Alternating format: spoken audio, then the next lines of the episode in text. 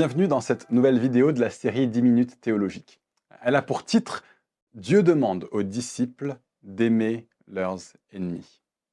Un des commandements les plus difficiles que Jésus nous a donnés est celui d'aimer nos ennemis. Voici le texte où il demande cela de notre part.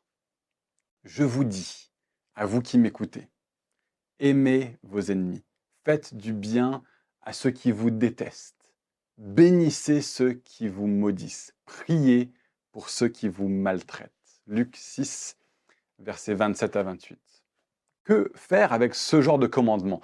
Comment le mettre en pratique? Jusqu'où va l'amour de l'ennemi? Et comment devrait-il se manifester? Ce qui est intéressant avec ce genre de commandement, très fréquent dans le Nouveau Testament, c'est qu'il est donné avec une sorte d'absoluité totale, sans aucune nuance, mais aussi sans entrer dans une sorte d'étude de cas précis euh, dans lesquels euh, nous devrions nous comporter toujours de telle et telle manière, à chaque fois, en toutes circonstances et dans tout contexte. Plutôt, Jésus se contente de nous donner le commandement dans des termes très simples et sans indiquer de barrière minimum ni de barrière maximum. Il nous dit juste « aimez vos ennemis ». Point. Et dans sa grande sagesse, il nous laisse nous débrouiller avec ça. Quand Pierre l'approche pour lui demander des précisions pratiques sur un autre sujet de ce type, Jésus botte délibérément en touche avec sa façon de lui répondre. Pierre lui demande « Seigneur, combien de fois pardonnerai-je à mon frère lorsqu'il péchera contre moi? Est-ce que ce sera jusqu'à sept fois? Jésus lui dit, je ne te dis pas jusqu'à sept fois, mais jusqu'à soixante-dix fois sept fois. Cette réponse, on le sent bien, n'est pas une réponse qui cherche à poser une étude de cas exacte. Jésus n'est pas en train de dire, Pierre, il faut que tu pardonnes 490 fois. Par contre, la 491e fois, tu es tout à fait légitime dans le fait de ne pas pardonner. Donne-toi un cœur joie, arbore toute la rancune du monde envers ton ennemi, prépare une revanche dégustée bien fraîchement. Non, il lui dit juste, Pierre, moi ce que je te demande, c'est de pardonner à ceux qui te font du mal. Et on a beaucoup d'autres choses de ce style. Sois parfait, comme ton Père céleste est parfait. Si quelqu'un te demande ta chemise, laisse-lui aussi ton manteau. Paul aussi euh, demande des choses totalement stratosphériques. Abstenez-vous de toute forme de mal. Euh, que ceux qui ont une femme soient comme s'ils n'en avaient pas, etc. Alors, le problème, c'est qu'on aborde ce genre de questions de façon légaliste. Et le légalisme va demander jusqu'où est-ce que je dois aller. Parce que le légaliste va se dire que s'il n'y arrive pas, s'il n'atteint pas le barème, alors il va être condamné par Dieu.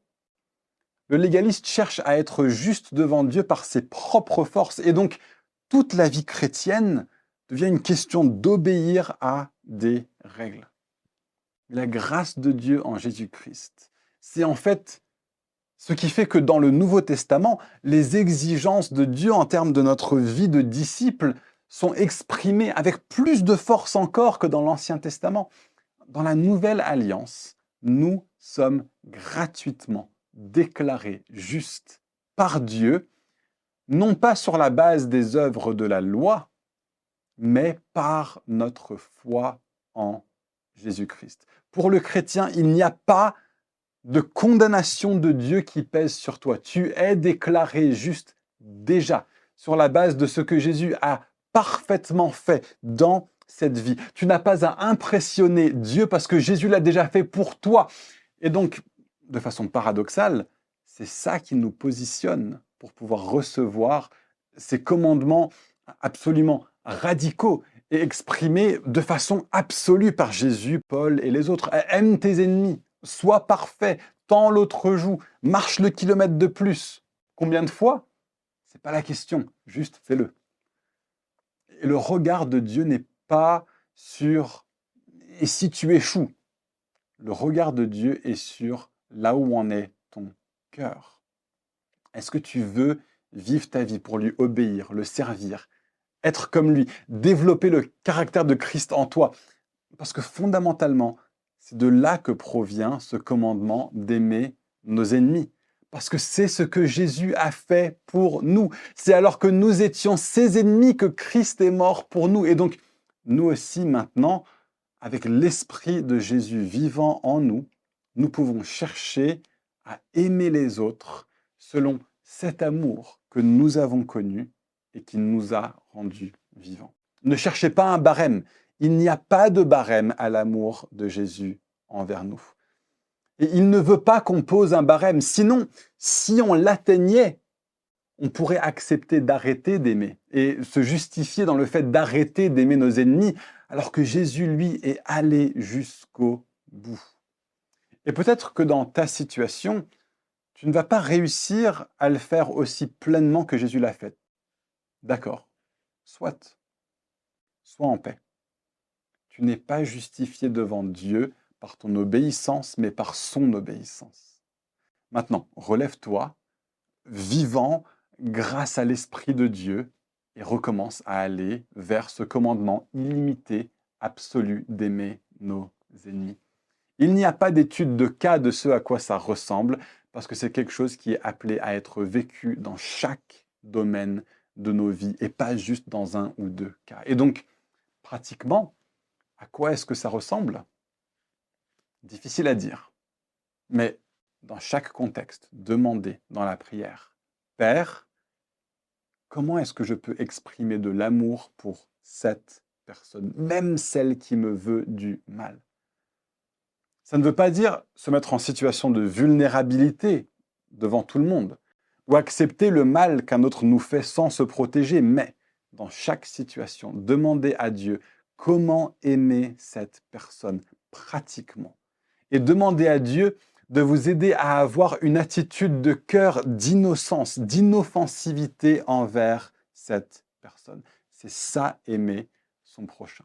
Ça commence avec une attitude de cœur et c'est appelé à se manifester par quelque chose de concret. Dans le concret, ça va ressembler au minimum au fait de prier la personne, de vraiment demander à Dieu de lui faire du bien, même si ça ne la conduit pas à ne plus être votre ennemi. Et Jésus dit dans Luc 6 de ne pas juste s'arrêter à prier pour eux, mais à aller au-delà. Faites-leur du bien. Agissez activement en leur faveur. C'est en faisant ça que nous commençons à agir comme Jésus l'a fait envers nous. Il a activement fait du bien envers ses ennemis en mourant pour eux. L'appel de Jésus à ceux qui le suivent, c'est de lui ressembler toujours plus.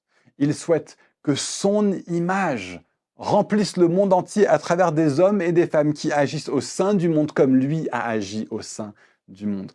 Aimer nos ennemis est une des manières les plus radicales pour nous de conduire à ce que le royaume de Dieu s'établisse sur terre à travers son peuple. Devenons donc excellents dans le fait d'aimer nos ennemis, de les considérer en réalité non pas comme nos ennemis, même si eux se comportent avec inimitié envers nous. Cherchons à les voir comme Dieu les voit, à les aimer comme Dieu les aime. Ça ne veut pas dire de, devenir des paillassons euh, qui vont tout laisser passer. Parfois, aimer quelqu'un, c'est aussi lui montrer de la fermeté, et de résister devant eux pour leur permettre de se rendre compte qu'ils sont en train de se faire les instruments du mal. Mais dans cette fermeté et dans cette résistance, l'appel du disciple, c'est de rester dans la douceur. Donc, posez-vous la question. Est-ce que votre attitude envers ceux qui aujourd'hui constituent une menace pour vous est une attitude qui vise l'innocence vis-à-vis d'eux, qui cherche à exercer de la douceur envers eux, qui veut promouvoir leur bien-être indépendamment du vôtre. Et en faisant tout ça, pour finir en citant Jésus dans Luc chapitre 6 une fois de plus, en faisant tout ça, vous serez fils du Très-Haut, car il est bon pour les ingrats et pour les méchants. Il l'a été pour nous en premier. devenons le reflet de cela envers d'autres. Cela pourra même conduire au salut de certains, à leur repentance, alors que votre foi active et vivante trouvera un témoignage concret dans votre capacité à aimer les autres, depuis ce puits vivant en vous de l'amour de Dieu que vous avez reçu en premier lieu et qui constitue le fondement depuis lequel vous pouvez, à votre tour, aimer vos ennemis.